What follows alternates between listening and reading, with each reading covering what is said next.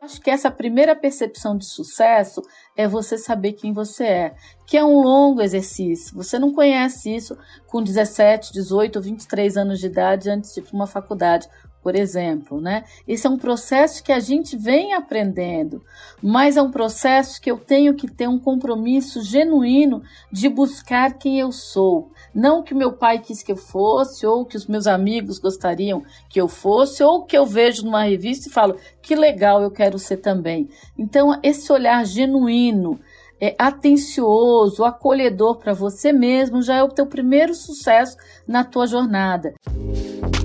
Eu sou a Thais Roque e esse é o De Carona na Carreira, um podcast que apresenta as mais incríveis jornadas profissionais de executivos a celebridades. Juntos, nós vamos passear pelos caminhos percorridos por pessoas de sucesso e eu vou te mostrar que o impossível é só uma questão de ponto de vista. Vamos embora? Se você já viu alguma entrevista da Maria Cláudia Pontes, deve ter terminado igual eu fiquei, encantada. Se você não a conhece ainda, espero que esse encontro com ela aqui no podcast desperte em você a mesma admiração e inspiração que ela costuma provocar nas pessoas. A Maria Cláudia era CEO da Veleda América Latina, ponto alto de uma trajetória profissional que começou no balcão de uma farmácia.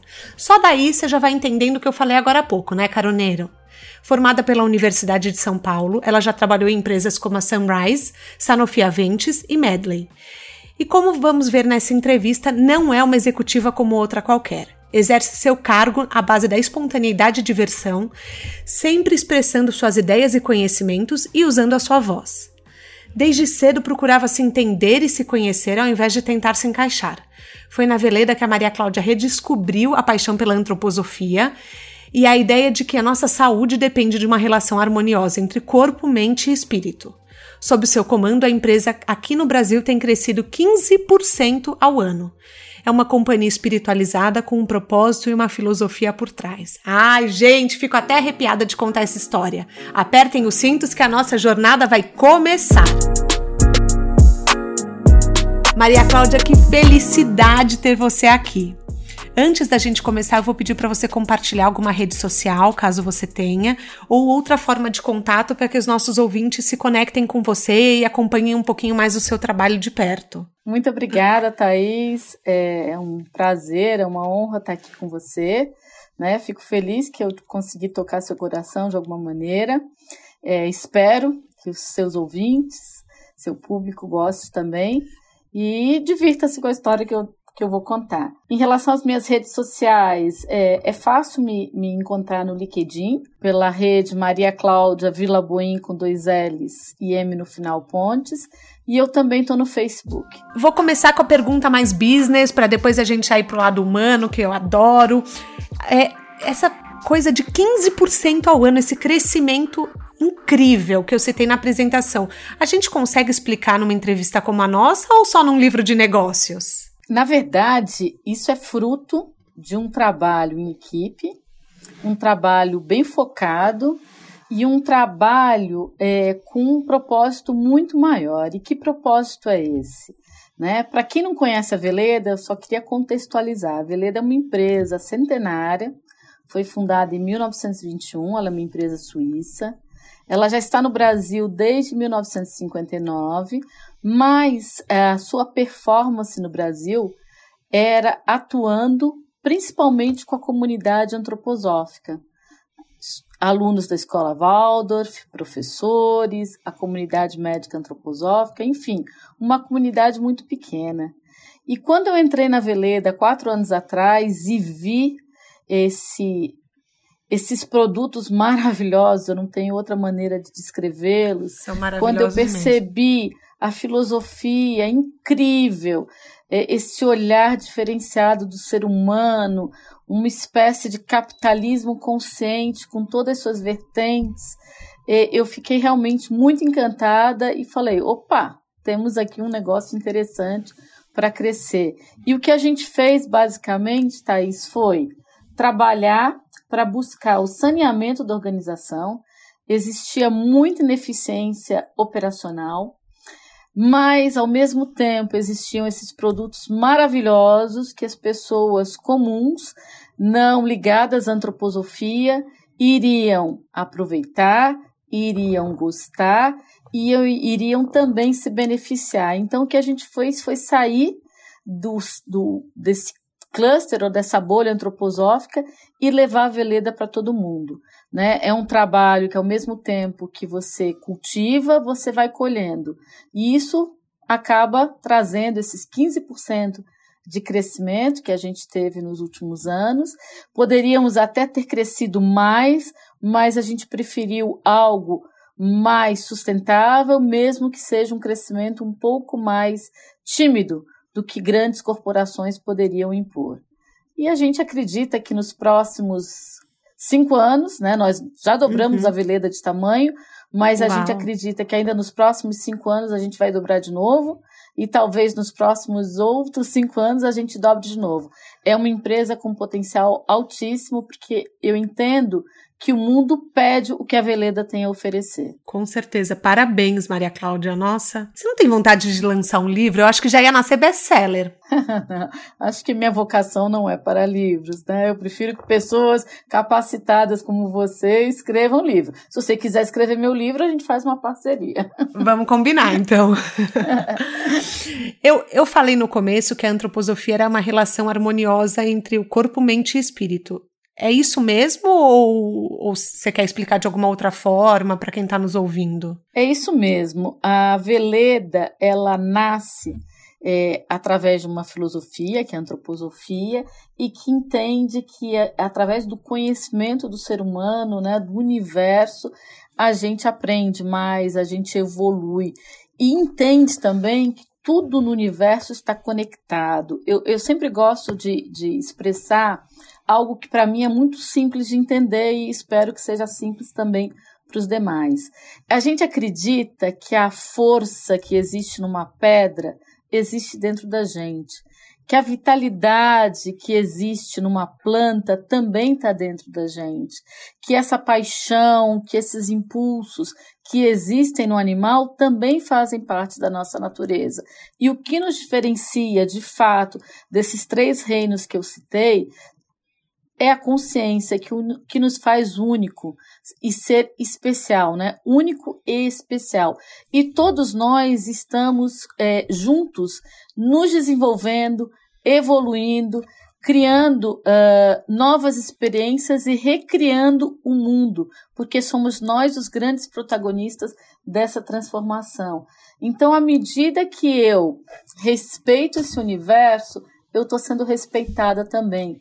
Na medida que eu destruo algo que seja da natureza, em última instância, eu também estou me destruindo. Então a gente acredita que o nosso papel aqui é otimizar, é aproveitar ao máximo esses recursos que nos foram dados para que uhum. a gente possa se melhorar e melhorar também todo o cosmos, todo o universo. Nossa, bem, bem melhor a sua explicação do que a minha. mas Não, muito... é, são, são interpretações, mas eu acho que eu sempre comento que se a gente for tentar ser simples, fica mais fácil, né? Nós todos temos a mesma natureza, nós estamos conectados. E tudo que a gente faz para o outro, de alguma maneira, ecoa na gente. E esse outro não é só o ser humano, né?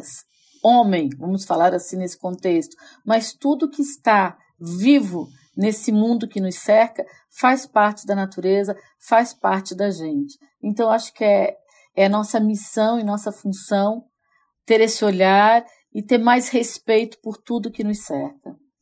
Somos todos um, né? Aquela famosa Somos frase. todos um. É, é, adoro também essa. É, eu também gosto.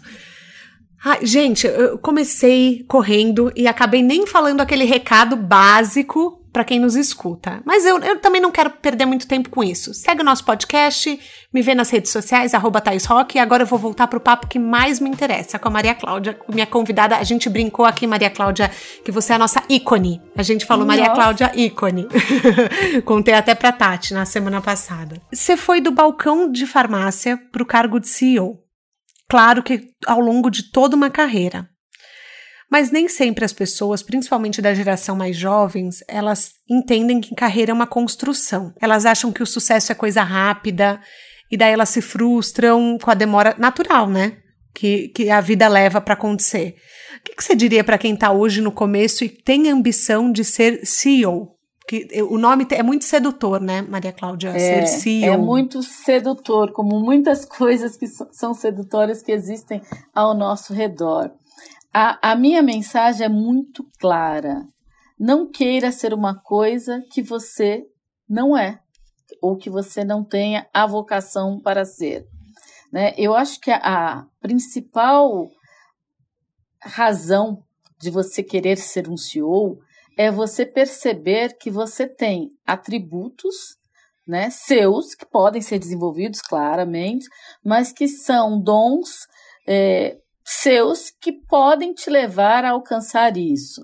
São coisas naturais, inatas à sua percepção, que te dariam essa possibilidade de ser CEO. Mas o mais importante, Thaís, em qualquer coisa que você faça, é que você respeite quem você é. Se você é uma pessoa mais tímida, é difícil você querer ser um CEO sendo uma pessoa mais tímida. Vai, vai ser mais duro esse caminho. Você pode se desenvolver, pode aprender, pode se soltar, pode ganhar outros eh, skills, né? Desenvolver, mas uhum. de fato você tem que se respeitar. Não é todo mundo que nasceu para ser CEO, como não é todo mundo que nasceu para ser artista, como não é todo mundo que nasceu para ser engenheiro, advogado e etc. Então, acho que essa primeira percepção de sucesso é você saber quem você é, que é um longo exercício. Você não conhece isso com 17, 18 ou 23 anos de idade antes de ir para uma faculdade por exemplo, né? Esse é um processo que a gente vem aprendendo, mas é um processo que eu tenho que ter um compromisso genuíno de buscar quem eu sou, não que meu pai quis que eu fosse ou que os meus amigos gostariam que eu fosse ou que eu vejo numa revista e falo que legal eu quero ser também. Então esse olhar genuíno é, atencioso, acolhedor para você mesmo, já é o teu primeiro sucesso na tua jornada. E eu entendo que essa geração nova, ela vai ter várias profissões, porque ela vai estar tá sempre num contínuo aprendizado do que ela é e de que lugar no mundo que ela poderia ter mais sucesso. E o sucesso não é só questão financeira, mas não. que ela pode se aceitar, que ela pode se sentir mais plena, que ela faz a coisa com tanto prazer, trabalha com tanto prazer, que nem trabalho parece ser, porque isso já está inserido na sua personalidade, no seu jeito de ser, no seu jeito de querer e entender o mundo. Então, acho que a minha primeira mensagem é: CEO não é para todo mundo, são para algumas pessoas. Agora, para ser um bom CEO, tem alguns atributos que eu entendo que sejam importantes e que você começa a perceber desde que você é pequenininho. Né? A pessoa tem que ter energia, tem que ter rapidez de pensamento, tem que ter um senso de urgência, de resultado, tem que ter uma curiosidade supernata, tem que gostar de ser arrojado, de ser diferente, de tomar risco, tem que gostar de ser líder, tem que se incomodar menos com pequenas frustrações, porque isso faz parte do dia a dia, tem que ter um poder de persuasão bem grande, tem que ter um poder de influenciar as pessoas e também não se sentir frustrado quando as pessoas não fazem o que você quer. Enfim, tem uma série de pequenas Já estou anotando tudo. que, veja, é, é, o meu, meu entender, né? Sim. Mas eu entendo que essas características você já vê desde quando você é criança. Você já percebe mais ou menos se é um perfil mais introvertido, se é extrovertido, se é alguém mais é, sanguíneo, que fala muito, ou é alguém mais é, focado, que é alguém que concorre mais, mais competitivo, ou é uma pessoa mais leve, né, descompromissada. Então são pequenas coisas que você já percebe desde, desde criança. E, obviamente, cabem aos pais, né, que são os nossos principais mestres, ajudar a desabrochar esses talentos dentro da criança. E cabe sim aos professores a ajudar a acolher o que a criança traz para o mundo e ajudá-la a se reconhecer e a se fortalecer para que ela brilhe, não importa a carreira que ela tenha. Eu acho que esse é um papel muito importante e que muitas vezes os jovens, eu até diria da minha geração, a gente busca dinheiro como uma forma de felicidade. E aí você percebe muitas pessoas que chegam lá, são ricas e estão angustiadas, estão depressivas, e aí quando entra nos 50, nos 49, que são as crises da meia-idade, fala: Meu Deus, o que, que eu fiz com a minha vida? E aí, e aí começa a redesenhar tudo, né? começa a redesenhar. Então você tem determinadas crises na tua vida que são oportunidades para você repensar. Ter uma crise com 28 é diferente de ter uma crise com 49, né? São momentos díspares na sua vida, mas você tem que tentar minimizar eventuais é, consequências das crises que você sabe que vai ter. Efetivamente. Então, quando eu vim para. Eu trabalhei muito, mas eu sempre gostei de estar à frente, de tomar risco. É, trabalhar para mim é um prazer até hoje, incomensurável. Eu trabalho 24 horas por dia e não tenho vergonha de dizer isso, porque eu não sinto que seja um trabalho. Eu tenho muito prazer no que eu faço. Então, é uma diversão. Né? Alguns falam, você é workaholic. Eu sou, sim. Hoje, muito, muito menos do que eu já fui. Mas porque para mim isso é uma coisa natural. É, mas eu li em algumas reportagens que, que eu li sobre você que, que o autoconhecimento também é um, é um processo que, que você utilizou para encontrar o seu lugar no mundo. Porque a gente falou muito dos mestres, dos nossos mestres ao longo da vida, né? Você, acabou de falar dos pais, dos uhum. professores. Uhum. E para quem tá, tá, na faixa dos 30, assim, que tá ouvindo o podcast e fala agora eu não tenho mais nenhum mestre é, direto, né? Assim, atuando diretamente comigo todo dia. Às vezes a pessoa já mora longe dos pais. Você acha que é, que é legal, assim, um trabalho de autoconhecimento ajuda nesse momento? Eu acho que sim. Eu acho que tem duas, duas vertentes aí que são interessantes. Sempre o autoconhecimento, né? Não tem dinheiro para ir num terapeuta, não tem problema, vai ler um livro. Não tem dinheiro de ler um livro, vai entrar num site, vai ler sobre né? Leia, interesse-se por quando você é jovem, o que você puder fazer para aprender coisas diferentes, surfar em ondas diferentes, né? Não ficar restrito àquele teu meio social, porque teu meio social muitas vezes vai carecer de referência. E Sim. a gente tem que estar tá sempre buscando referências, né? Então, quem são as pessoas que te estimulam? Quem são as pessoas que você fala, nossa, me identifico com essa pessoa, gostaria de seguir isso? Então tem essa coisa do, de você se olhar e tentar buscar o que, que acalma teu coração, que, abranda o teu coração, e também olhar as histórias né, do, do mundo para tentar buscar referências.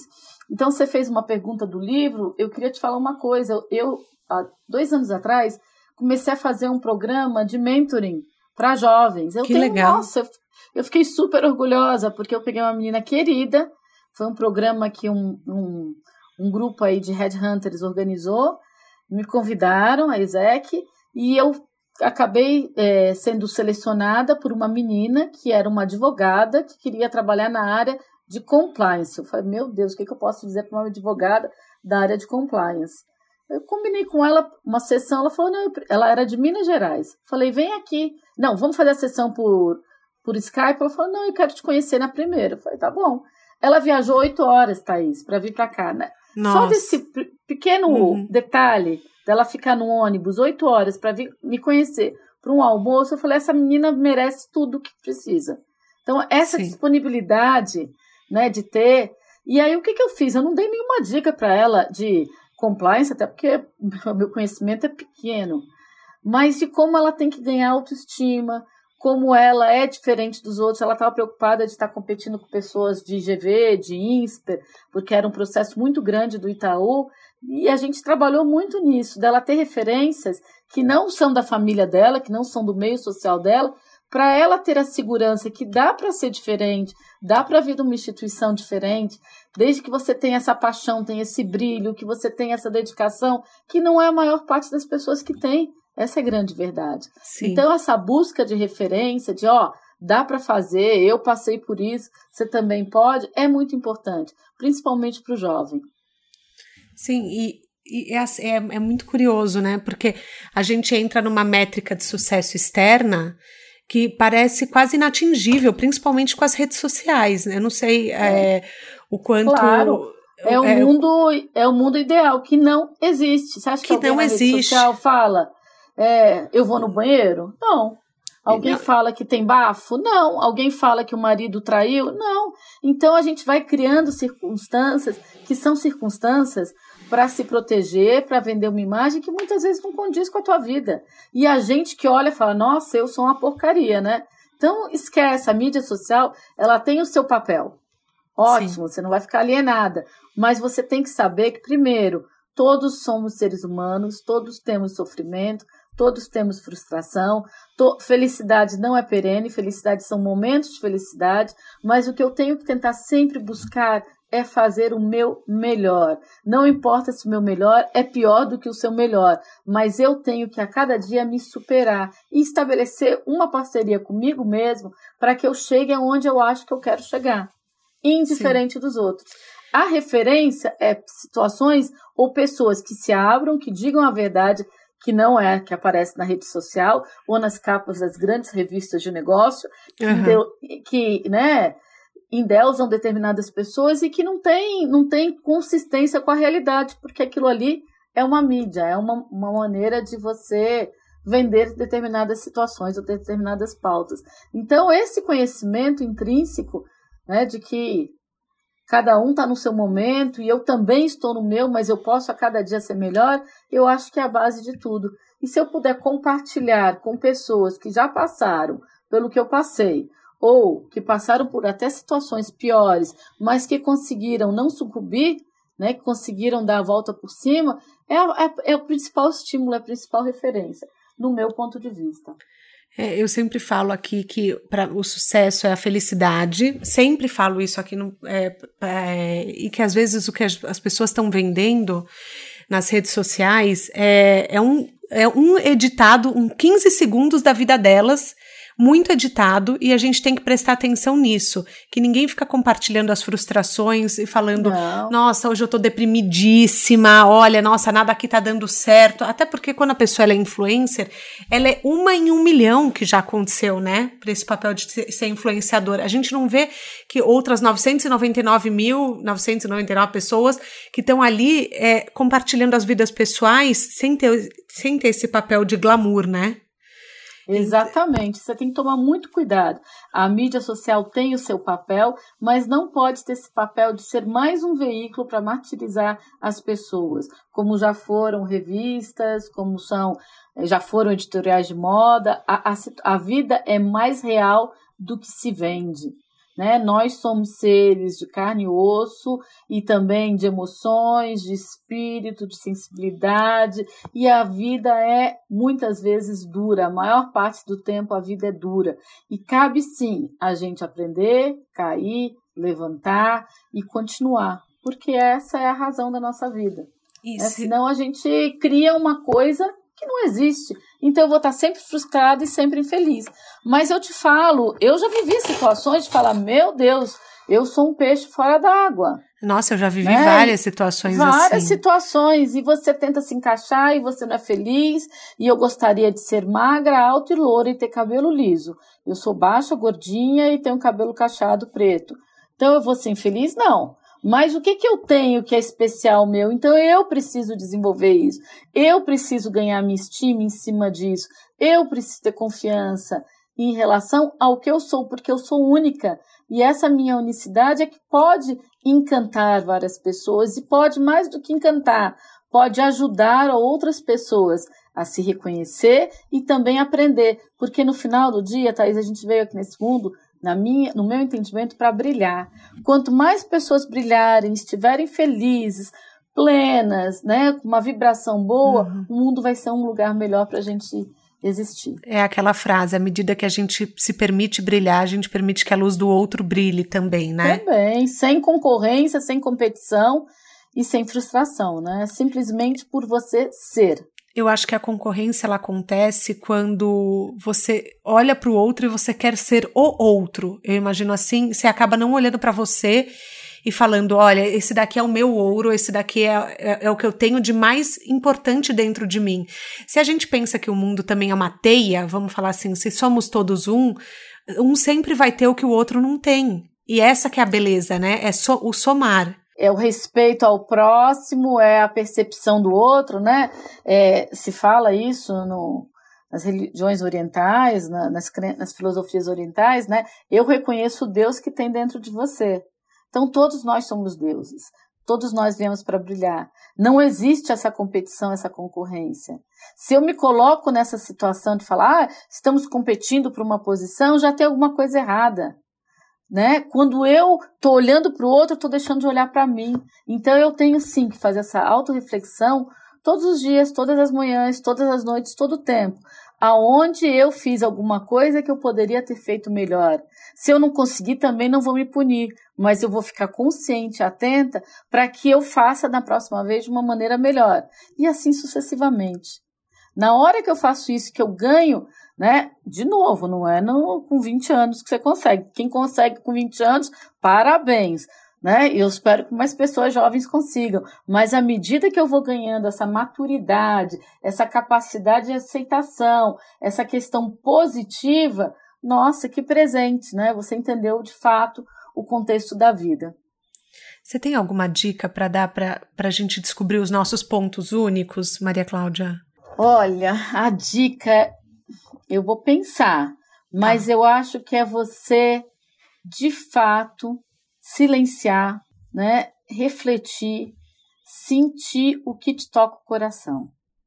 Lindo. É. Na hora que você consegue fazer isso e você consegue perceber que aquilo teu é especial, use e abusa disso, né? De novo, sem nenhum tipo de julgamento. Dê ao mundo o teu melhor. Tá. Que o mundo vai reconhecer né? E você vai ter, entre aspas, o tal chamado sucesso. Então, seja o seu melhor, seja a sua melhor versão, sempre. E às a vezes... despeito do que os outros te dizem. Tenha essa confiança. É tua. Não, é que eu ia falar que às vezes o, a, a gente ser a gente mesmo, é, a gente con conseguir o nosso caminho Muitas vezes o que, a gente, o que as pessoas chamam de sucesso não vem aos 20, não vem aos 25, não vem aos 30. E, e tudo bem, né? Porque cada bem. pessoa tem um timing na vida, né? Eu sinto isso que às vezes a pessoa ela tem que fazer o sucesso profissional aos 15 e outra pessoa tem que fazer aos 50. É o timing da vida dela, é o momento dela, né? De acontecer. Exatamente. É uma jornada, né? Eu acho que eu te falei, para mim é um pouco prematuro você ter todo esse conhecimento, ter toda essa sabedoria, essa plenitude com 25 anos de idade. Não quero desanimar ninguém, mas eu acho que aos 25 você ainda está se posicionando no mundo, você está ainda aprendendo, está se descobrindo, né? Está começando a entrar na vida profissional, a lidar com frustração, com dificuldade, a ter ainda dificuldades muitas vezes financeiras, de família, de entendimento. Então é um processo. Né? Pode ser que algumas pessoas alcancem mais cedo e outras mais tarde, mas é importante a jornada, é como você se aceita. E sempre, sempre, sempre se respeitando. Né? Se eu me respeito, o mundo vai me respeitar mais. Se eu me permito ser quem eu sou, o mundo também vai te permitir melhor. Né? E apontar o dedo em riste para julgar já é o primeiro passo de um fracasso. Porque à medida que eu também estou julgando os outros, eu também estou sendo julgada. Porque tudo começa, Thaís, na nossa mente eu materializo o que minha mente pensa, minhas crenças se tornam realidade. Eu, eu, eu trago, eu lido no mundo com as crenças que eu acredito. Por isso que essa autorreflexão, esse momento de silêncio, essa possibilidade de você se, se perdoar se você falha, de você se aceitar, isso é tão importante, isso, isso é tão libertador, né? Nossa. Que eu que eu torço para as pessoas conseguirem entender isso mais cedo. Eu entendi por volta dos meus 49, 50 anos. Se você tivesse me entrevistado talvez alguns anos atrás, eu não estaria falando isso para você. Então eu acho que é um processo contínuo. Talvez daqui a um ano eu fale outras coisas, porque a gente está em constante evolução. Sim, a gente está em constante transformação. Você falou do se perdoar nossa, pegou aqui, porque a gente tem um nível de exigência tão alto, pelo menos eu tenho um nível de exigência tão alto e, e nós somos constantemente estimulados, né? Ao a sempre melhorar, sempre melhorar, e às vezes o perdoar é, empaca esse processo, né? A excelência versus o não atingir muitas vezes o, enfim, as expectativas próprias, né? Então, você tem alguma dica assim para o auto perdão? Me veio agora essa pergunta porque acho que bateu aqui para mim também essa questão de, é, enfim. Eu acho que se eu, se eu trouxer assim no, no meu entendimento, né, nós que estamos aqui nessa experiência humana, nós somos seres falíveis.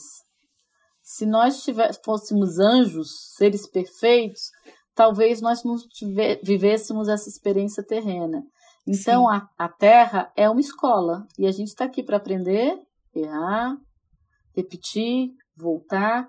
Então, eu erro e eu aceito também que você erre. Eu não te julgo por isso. E eu aceito o meu erro e eu tenho que ser sincera comigo de reconhecer este erro, porque muitas vezes eu não quero fazer nem essa reflexão. Eu reconheço que eu errei e eu continuo adiante. E eu tento não errar. E eu vou errar de novo, mas eu tento não errar. O problema é que muitas vezes a gente nem percebe que a gente errou, porque eu nem paro para refletir se o que eu fiz está certo ou está errado, se impactou positivamente alguém ou não. Por isso que eu te falo, é um constante aprendizado. Eu conheço muitas pessoas, Thaís, muitas pessoas que não se permitem refletir sobre as coisas que fazem no dia a dia.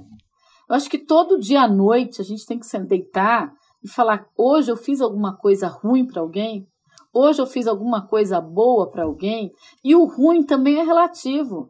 Para mim, Sim. a minha moeda é dizer: eu fiz alguma coisa que eu não gostaria que fizessem comigo, esse é o meu ruim, que pode ser diferente do seu. Sim, mas Porque essa pergunta é eu, ótima. É, à medida que eu cresço e eu vou aprendendo mais, é, eu vou tendo a consciência. E à medida que eu tenho a consciência, eu começo a ter mais critério de valor do que é certo e errado para mim. Quando você pega uma criancinha pequena, ela põe lá o dedo na tomada, ela leva choque. A gente fala, não põe. Ela vai lá e põe o dedo. E ela vai levar um choque até uma hora que ela não vai aprender, não vai botar mais o dedinho na tomada. É a mesma coisa para nós adultos. Né? Eu não posso achar que aquela criança vai botar o dedo na tomada e porque ela sabe que é errado e está pondo para provocar. Ela está testando o limite. Nós estamos sempre nesse processo Testando de testar. Também. Errei, acertei, puxa, errei de novo, nossa, errei de novo. É, mas vamos lá, errei de novo. E aí a gente vai aprendendo né? Quais são os gatilhos que me fazem errar tanto? Quais são os condicionamentos que me fazem errar? Quais são as crenças? Qual é a raiz de eu estar, às vezes, errando tantas vezes? E a pergunta é essa: é eu comigo mesmo. O que, que eu estou fazendo comigo? O que, que eu fiz com outro que não foi legal? Né? O que, que eu fiz comigo que eu acho que eu mereço um abraço e um beijo? ou um pote de sorvete, né? O máximo Adoro. das indulgências. Então, uhum. eu acho que esse é um processo contínuo, mas como dica, né, como você pediu para mim, eu acho que isso, o refletir se o que eu fiz para o outro é algo que eu gostaria que fizessem comigo. Acho que essa medida é tão boa, porque eu também falei, acho. muitas vezes eu falar, ah, não, não me incomodo. E muitas vezes eu falo, puxa, eu ia me incomodar se fosse isso. Sim. E aí a gente vai subindo mais um degrau, passando mais um ano nessa escola que é a vida. É, exatamente. E aí também acho que fica um momento de reflexão antes de, da gente dormir para também não não dormir com a cara no celular, né? Porque isso acontece muito nos dias de hoje. Então, talvez desligar o celular uns cinco minutinhos, se você conseguir fazer essa pergunta, olhar para dentro, porque quando a gente está no celular, a gente está sempre olhando para fora, tá o tempo inteiro, é, não desliga, né? É, eu até te diria que esse é um risco da humanidade hoje, né? a gente vai que nem manada, assim, zumbi, vai Sim. indo no automático. É, isso é muito importante, eu sair do automático. Não quer dizer que eu vá sair, de novo, né? Talvez 90% do meu tempo seja no automático. Mas se eu conseguir começar a ter um pouquinho do meu dia a dia, que eu saio do automático, que eu paro, respiro, reflito. Ah, não consigo meditar. Eu também não conseguia meditar. Mas eu paro, eu ponho uma música, eu ponho um incenso, eu ponho um cheiro, eu fecho o olho, eu penso que eu fiz de bacana, o que, que não fiz.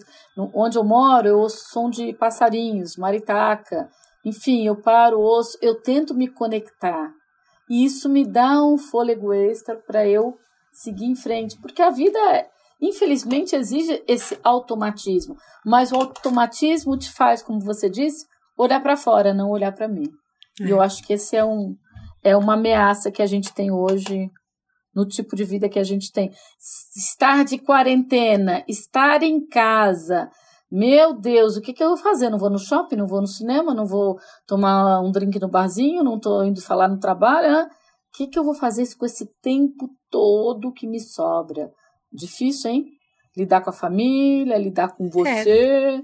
É, é são né? os convites inevitáveis que, são que a vida te trouxe. São os convites inevitados, é. Né? E a Terra está falando: seja meu convidado, né? Seja o meu convidado nessa jornada. É, para a Veleda foi um processo simples, Maria Cláudia? Vocês alteraram muita coisa por conta da pandemia? Eu vou te falar que foi muito simples. Como foi muito simples? É, também foi surpreendentemente simples, Deixa eu até botar aqui um, um, um tom mais dramático, porque é, nós temos a fábrica que não parou. Uhum. Né? Agradeço muito a todos os colaboradores da fábrica e da farmácia que trabalharam incessantemente para garantir os nossos produtos. Né? O pessoal de supply, de logística, o pessoal de faturamento, todo mundo teve que continuar trabalhando. Porém, muitas funções que iam para o escritório no dia a dia, das quais eu estou inserida, e toda a equipe comercial, equipe de marketing, equipe de desenvolvimento, etc., eles trabalharam remotamente. Então, a gente conseguiu acionar rapidamente o trabalho remoto, as pessoas totalmente engajadas nesse momento, né, de, de dar o seu melhor, mesmo uhum. que remotamente. Conseguimos manter o mesmo ritmo, eu até ouso dizer que fomos mais eficientes nesse dia a dia, Sim. né, apesar da distância. Uhum. A Veleda é, teve um saldo muito positivo, porque num primeiro momento a gente vendeu muito a linha de gripes resfriados. A gente tem um produto bárbaro que é para prevenção de estados gripais, de virose. A gente vendeu muito. Foram quase três ou quase quatro meses de venda num mês só. E a gente também tem uma linha forte de gripes e resfriados, já de tratamento para sinusite, rinite e resfriado. Então a gente vendeu muito no início da pandemia, e a partir do mês de maio, a gente começou a vender muito a nossa linha de estresse e ansiedade. Né? Eu acho que a saúde mental das pessoas foi colocada em risco, né? Sim. questão emocional, isolamento, né? pessoas tendo, tendo que ficar confinadas, sem esse automatismo, muitas vezes, de sair para se distrair, né? tiveram que encarar a si mesmo em lugares às vezes muito pequenos ou com familiares que a relação às vezes ficou mais é, tumultuada. Então a gente teve aí um, um boom de vendas nos produtos para insônia, para ansiedade, para angústia, para falta de vitalidade e continuam vendendo muito e muito, muito nesses meses ainda. Então eu diria que a Veleda né, acabou surfando de uma maneira positiva, a despeito dessa pandemia, desse Covid, ter sido muito é, ruim para o mundo como um todo, mas para a gente acabou se beneficiando. Há quem considere autocuidado a palavra mais importante desse ano. Você e a Veleda já vivem o autocuidado há muitos anos. É, como que foi ver essa uma noção tão importante se disseminar? É, de que assim, porque as pessoas hoje elas olham para si, elas entendem que se elas não cuidarem delas mesmas, elas podem prejudicar o próximo e a gente nunca tinha tido uma noção, essa noção tão de perto, né? É muito interessante, né? É o seu papel no mundo, é o seu impacto no mundo, seja ele positivo e negativo. E aí a gente vai voltar de novo no início da nossa conversa. Estamos todos conectados, né? Sim, somos faço, todos um somos todos uns. O que eu faço pode reverberar positivamente ou negativamente no meu próximo imediato ou na minha sociedade, na minha comunidade, no meu planeta. Então, eu acho que essa noção da minha responsabilidade, do meu papel, essa consciência foi muito é, desenvolvida durante esse momento da pandemia, né? O, o quão eu sou importante, quais são os meus hábitos de consumo e qual o impacto que eles têm. Sim. Se eu consumo muita roupa, a gente sabe que a roupa, um tingimento, é um dos maiores agentes de poluição. Será que eu preciso de tanta roupa? Será que eu preciso comer tanta comida? É, não, não quero fazer citações para eu não, uhum, fazer claro, propaganda claro. propaganda de ninguém. Uhum. Mas será que eu posso ter um pouco mais de cuidado de como aquela comida é comida ou aquela fruta ou aquele legume é plantado? Se ele está destruindo a terra, será que o meu papel é bacana de comer algo que está destruindo? Sim. Que está poluindo? Será que eu querer tanto dinheiro, ter uma ambição tão grande de querer viajar de jatinho, muda a minha relação? Será que eu estou sendo um agente de uma divisão de riqueza mais igualitária? Claro, sempre haverá ricos e pobres, porque isso é da natureza ainda do ser humano. Mas será que eu posso ser mais é, responsável por uma divisão melhor? Será que eu estou dando oportunidades a todas as pessoas de começarem uma corrida na mesma condição? Então, são reflexões que o Covid, que essa quarentena, acabou impondo, né? O meu papel perante eu mesma e perante a minha sociedade. Como é que eu vou viver a partir de agora? Sim. Né? São, são perguntas que a gente convida. É. A Veleda já vive esse, esse, essa consciência desde a sua gênese, né? Desde que foi fundada 100 anos atrás. Porque ela foi fundada exatamente se pensando nesses pilares econômicos, sociais e ambientais. É, e daí a gente entra naquela coisa que a gente falou no começo, que isso é o que faz a gente ter a nossa felicidade, a nossa paz, isso que acaba sendo importante para nos tornar um ser humano inteiros, né? Inteiros e melhores, né? E melhores. Não sei se, se você já ajudou alguém, né? Já. Provavelmente sim. sim Mas sim. tem um sentimento mais gratificante do que você receber um sorriso? Não muito existe. Muito obrigada de alguém que você não, né? Você pegar, você tá na rua e dá um prato de comida para uma pessoa. Não que você tenha que esperar isto dela, né? A gente cada um dá o que tem. Mas você perceber que você ajudou alguém, né? Você perceber que você faz diferença na vida de alguém, cara, isso é maravilhoso. Você saber que você está dando uma oportunidade para uma pessoa de estudar ou de trabalhar de uma maneira digna, isso é tão gratificante, mais do que você comprar um anel de brilhantes, eu acho. Mas exatamente. Mas eu falo que se, se você não entendeu que o melhor é ajudar o outro, você ainda não entendeu nada. Eu, eu, eu mas, ouso mas dizer essa frase. Mas tem muita gente que ainda não entendeu e tá tudo bem, vai aprender. Né? São os, Todos os, nós os momentos de evolução diferentes, né? A gente vai evoluir. Como a Sim. gente já vem evoluindo. Eu estava lendo um livro, não me lembro qual, porque eu lembro muita coisa, mas eu achei bárbaro isso. Há, sei lá, 200 anos atrás, é, acho que né, você tinha a escravidão. Hoje ninguém aceita isso. Mas naquela época as pessoas talvez achassem normais poucas pessoas achavam errado. Como há outros anos atrás, a mulher não poder votar, não participar de trabalho, de vida pública era normal. Hoje já não é normal. Como mais tempo atrás você é, ser morto numa foca era normal. E hoje a gente já não aceita. Então o mundo está evoluindo. Os passos ainda são lentos, né? Mas Sim. a gente tem que evoluir para ser melhor. Se a gente não acreditar nisso, está ferrado. Aí está ferrado mesmo. Porque aí é. não faz sentido nenhum. É, é, é, é aquela coisa, é a evolução e eu.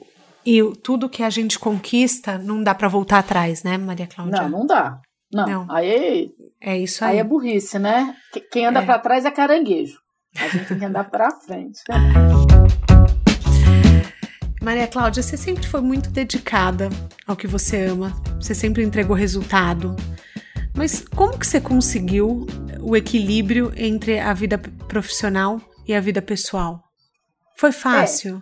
Não, talvez eu não tenha conseguido equilíbrio. Hoje, nos meus 50 anos, eu tenho mais equilíbrio, mas no começo não. Eu tive já dois burnouts durante a minha carreira de executiva.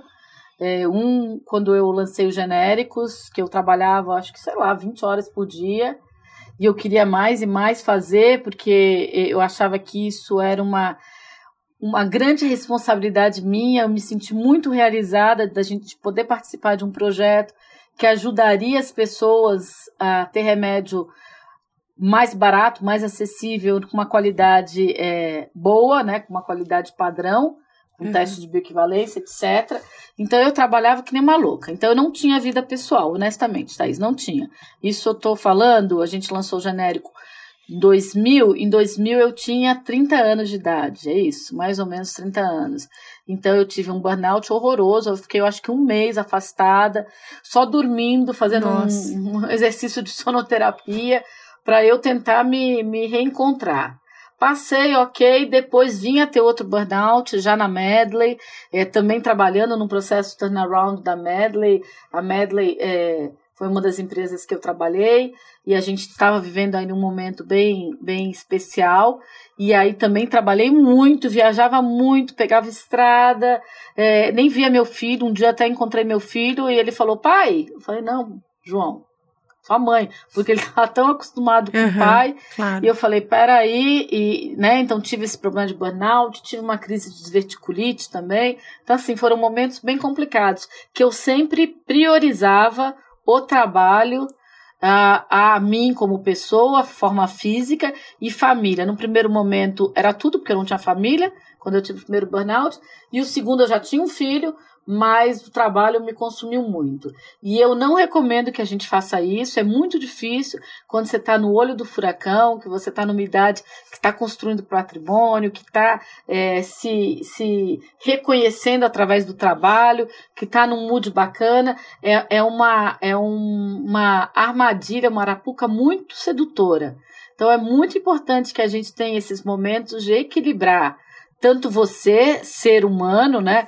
Esses momentos de silêncio, de meditação, de atividade prazerosa, você consigo mesma e atividades de família também, famílias e amigos. Eu não tinha essa disponibilidade e acabei adoecendo. Né? Hoje ainda pago consequências de decisões equivocadas minhas, eu tô com sobrepeso, é, voltar agora com 50 anos, emagrecer mesmo num ambiente veleda que é super favorável, não é fácil, porque eu tenho que quebrar hábitos, mas eu recomendo que, que cada um tenha um nível mínimo de equilíbrio. Não façam isso para ninguém, façam isso para vocês mesmas. Né? Tente conciliar sua vida afetiva, sua vida, seja amigos ou namorado ou marido, ou filhos ou pais e mães, dependendo da idade, com a sua vida profissional e com espaço somente seu, que é o seu espaço consigo mesmo. Se você pudesse falar qual legado você quer deixar para o mundo, o que, que você pensa, ah, Maria Cláudia? Ah, eu quero deixar um mundo melhor.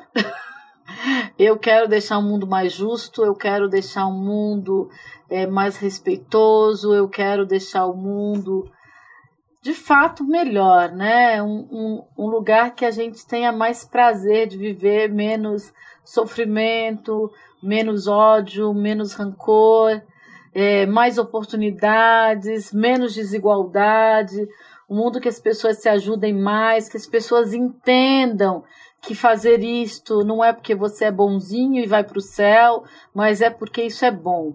É um bom para você, é, é bom para a comunidade, é bom, bom para o universo. Então, ser bom é, é bom. É, é, ser bom é legal. Ser bom é, é saudável. E, de novo, não é nada de mentalidade é, religiosa, né? Porque a gente confunde, mas é de fato de sentimento de plenitude, de fazer o bem faz bem. E eu acho que era isso, é um legado que eu gostaria e que eu falo muito para o meu filho. Eu tenho um menino de 12 anos e eu ensino isso, né? Não quer dizer que ele não tem que lutar pelas coisas que ele quer, tem, né? Ele também tem um nível de competitividade como o meu, mas eu falo, você tem que competir com você mesmo, não com o outro e você cada vez está fazendo melhor. E você tem que deixar esse mundo um lugar melhor. Pelo menos você fez sua parte, né? Então, uhum. acho que esse é o, é o meu legado, é o que eu, que eu gostaria de ser lembrada, de que eu tentei fazer o meu melhor. Muitas vezes errei, falei, mas sempre tentei, de uma maneira bem transparente.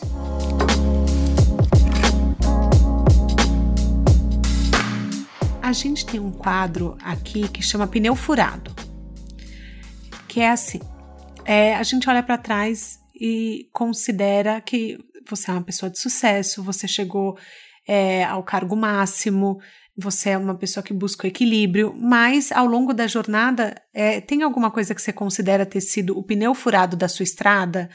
Algo que você. É, um erro profissional e que você aprendeu com ele, que você teve que fazer um pit stop, não sei se foi o burnout ou alguma outra coisa que você traz? É, o burnout foi uma consequência, mas é o que eu comentei com você, tá? Já fiz muitas coisas erradas. Eu, é, eu era e sou, né? Eu sou Ariana com ascendente Ares e Lua em Ares. Isso quer dizer que eu sou um ser impaciente, intolerante por natureza. E eu, muitas vezes, nossa, chutei o balde, né? De ser impaciente, de ser agressiva, de tentar impor, de né, não respeitar a velocidade do outro, de ser intolerante de apontar o dedo em riste, de falar demais quando não era para falar. Então, isso tudo eu já fiz, mas ixi, muitas e muitas vezes, de respeitar as pessoas. Nossa, várias vezes, mas é isso que eu te falo. Opa, hoje foi menos. Nossa, consegui menos. E foi um processo. Hoje eu acho que eu sou mais contida, né? Apesar desse, desses signos aí de fogo, eu consigo ser uma pessoa muito mais conciliadora. Eu não deixo de falar o que eu tenho que falar. Eu sou Sim. uma pessoa extremamente autêntica, transparente e verdadeira.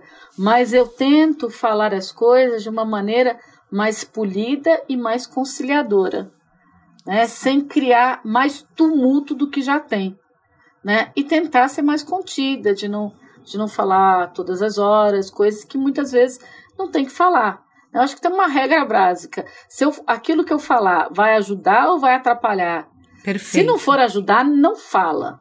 Engole a língua, Sim. fala dentro, fala para dentro, escreve, e num outro fórum mais calma, e você pode falar de um, ou num fórum menor, para não expor as pessoas, você fala. Não deixe de falar, mas veja como você fala.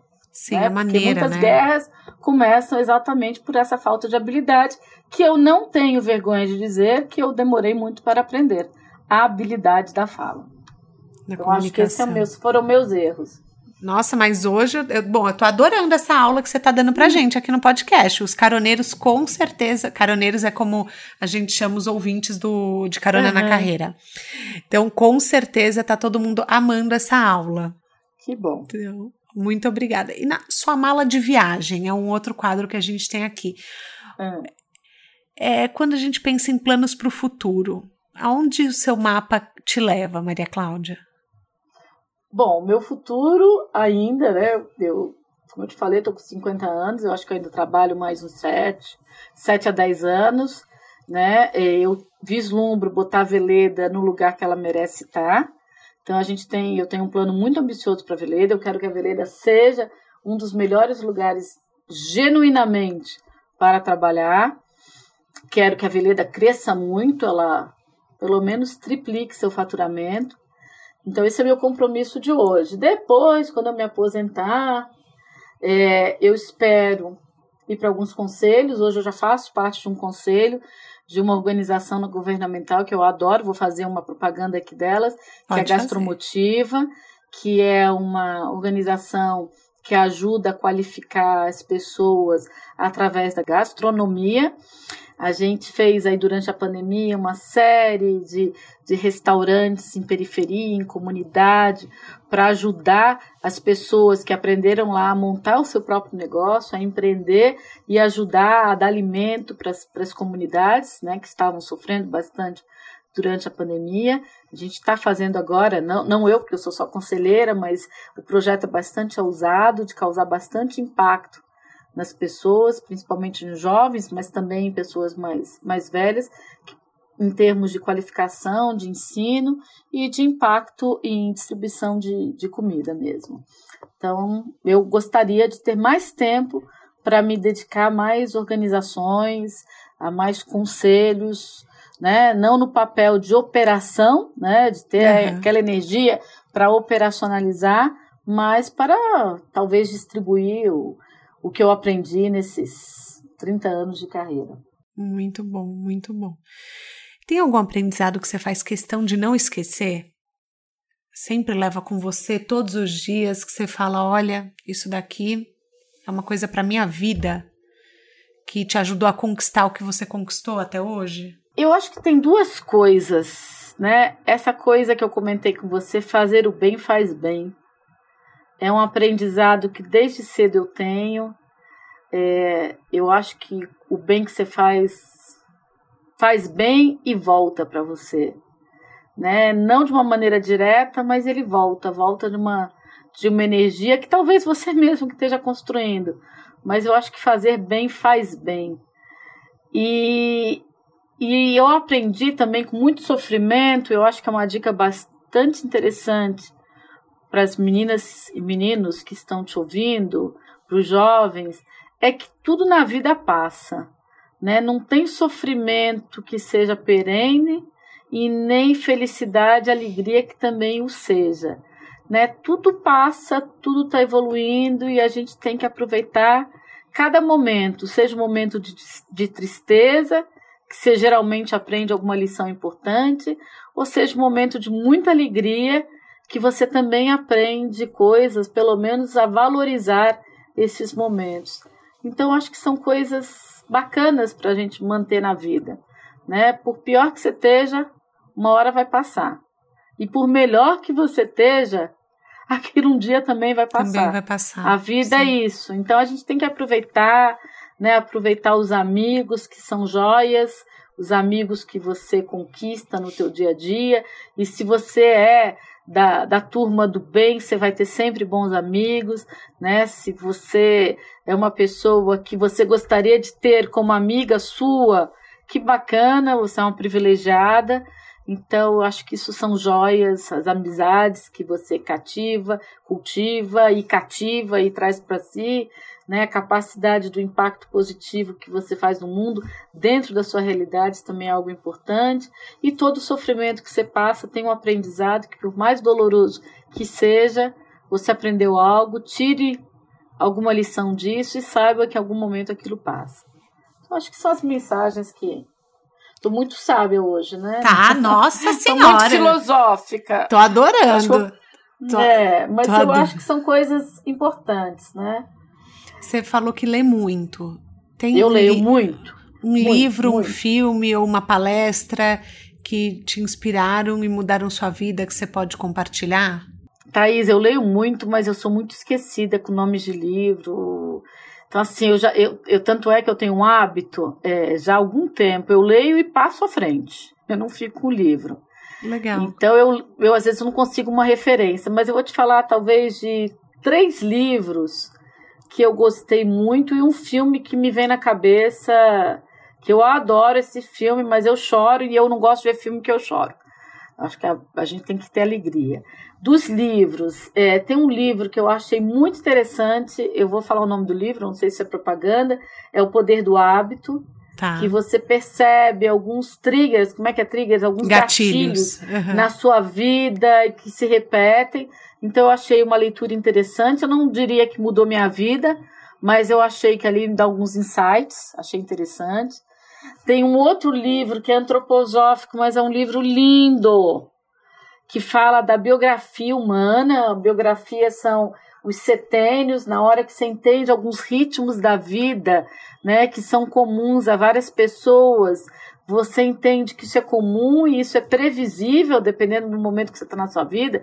Então, os centênios são divididos de 0 a 7, de 7 a 14, 14 a 21, e cada fase da sua vida você aprende e alguma coisa, né? Você passa por situações que vão fortalecendo a sua parte espiritual, a, o seu, a sua, sua mente, né, sua parte emocional. E esse livro ele é bem fácil de ler. Foi, é, inclusive, foi a fundadora da Veleda no Brasil, que é a doutora Gudrun. O livro se chama, se eu me lembro certinho o nome dele, acho que é Tomando a Vida nas Próprias Mãos, dessa doutora Gudrun. E ela vai explicando, né? Então, no 0 aos 7, o que é o papel dos pais? Quando você fica de 7 a 14, o papel dos amigos, que você percebe que a vida é bela. Dos 14 aos 21, que você vai formando já, né? Sua personalidade já está quase formada, né? De, dos 21 aos 28, que você está entrando no mercado de trabalho. E aí, sucessivamente, eu não sou uma expert nisso, mas eu acho que também dá alguns insights muito importantes. E você começa a perceber, opa! O que o outro sentiu, eu também senti. Nossa, é Sim. é comum? Ninguém no Instagram fala isso, né? Mas tô tendo uma crise aqui. E é comum você ter essa crise naquela idade. Então, é uma leitura bastante interessante também, como eu te falei, dá insights legais. E o último que eu li recentemente, eu estou lendo um outro livro agora, que é sobre o capitalismo consciente, mas é uma leitura interessante, mas não era esse que eu queria dizer. É um livro, deixa eu ver se eu me lembro o nome do homem. Eu lembro, é o poder, o significado oculto, eu acho, do perdão. Também é um livro antroposófico. É um cara chamado. Nossa, o cara parece que ele é meu amigo, né? Acho que é Sergei Prokofiev. Eu não lembro direito o nome, mas é, sugiro que vocês darem aí um, um Google no nome. É o significado. Não sei se é o significado oculto do perdão ou o significado do perdão. E aí ele dá uma sacada nesse livro que para mim assim é a mensagem bacana. Quando você perdoa, você não está perdoando só você. Você está sendo. É, você está perdoando o mundo como um todo. Então, é, é, é, é, de novo, é o impacto que isso dá em todos os níveis. Eu achei isso tão forte e não sei dizer tanto, tá? Sim, não, mas, mas eu tô, eu tô entendendo. É, é quase uma coisa de um, uma coisa miraculosa, né? Você se perdoa e você se liberta. E você também libera os outros para também errar e se perdoarem e a gente perdoar junto no movimento positivo. Então eu acho que isso é bem bacana, né? Então de novo, você vê que falei um montão de coisa que acaba vindo em, em mensagens curtas, mas mensagens muito importantes, né? Fazer o bem, se perdoar, seguir diante e tá Sim. tudo bem. E tá tudo bem. Ai, eu queria te agradecer. Eu não quero parar de falar nunca, mas Mas eu queria te agradecer muito, Maria Cláudia, por, por toda a sabedoria que você compartilhou com a gente, por todas as pautas filosóficas, por todos os insights. É, eu tenho certeza que os nossos caroneiros estão agora bravos comigo, porque a gente está encerrando, mas, enfim, como você falou, é, todos os momentos né, têm seu início e seu fim. Eu queria te agradecer muito, muito, muito por ter aceitado, porque eu te stalkeei. Vou contar aqui que eu, eu te segui nas redes sociais, fui falar com você, fiz o convite. Isso foi lá por acho que junho, né? Junho. É, e... nem, é, foi próximo de uma entrevista que eu dei, acho que você leu a entrevista, Isso, né? Isso, exatamente. E daí. Não, imagine. Muito obrigada. Foi uma honra ser convidada, compartilhar um pouco da, da minha experiência, né? Tô longe, muito longe de ser uma pessoa sábia, também estou nesse processo de aprendizado, talvez já tenha caído na estrada mais vezes, e se de alguma maneira eu puder suavizar a estrada dos que vem atrás, daqueles que vêm atrás de mim, é uma honra, é um prazer e, isso de fato é o que eu acredito, né? Se eu puder fazer o bem a alguém, nossa, que presente que eu tenho. E eu estou disponível, muitas vezes eu não consigo responder na mesma velocidade, mas quem quiser me, me contactar, né? Eu passei o meu LinkedIn, o meu Facebook, eu não passo o Instagram porque é, é, é fechado meu, é onde eu circulo com, entre meus amigos, mas é, será um enorme prazer estar tá contactando as pessoas através do LinkedIn e do Facebook. Ai, muito obrigada. Quer repetir o seu nome completo, Maria Cláudia, para Meu nome é Maria Cláudia. Eu, eu acho que é esse que está lá no LinkedIn, mas eu estou quase certa. É Maria Cláudia Vila Boim Pontes. O Vila Boinha é com dois L's e M no final. Tá. E o Pontes é de várias pontes. Bom, as dicas. Vocês me acham. Senão aí, elas procuram você e aí você me acha. Eu vou colocar. Não, eu vou colocar o link na, na plataforma do descritivo do, aplicativo, do, do podcast. Pode, deixa comigo. Bom, as dicas que a gente abordou até aqui estão aí, estão aí na, no descritivo. E qualquer coisa vocês entram no nosso site de caronanacarreira.com.br. O meu Instagram, mais uma vez, é @taisrock. Eu espero vocês para a gente falar um pouquinho do episódio de hoje lá online. Vambora? Um beijo grande e até a próxima!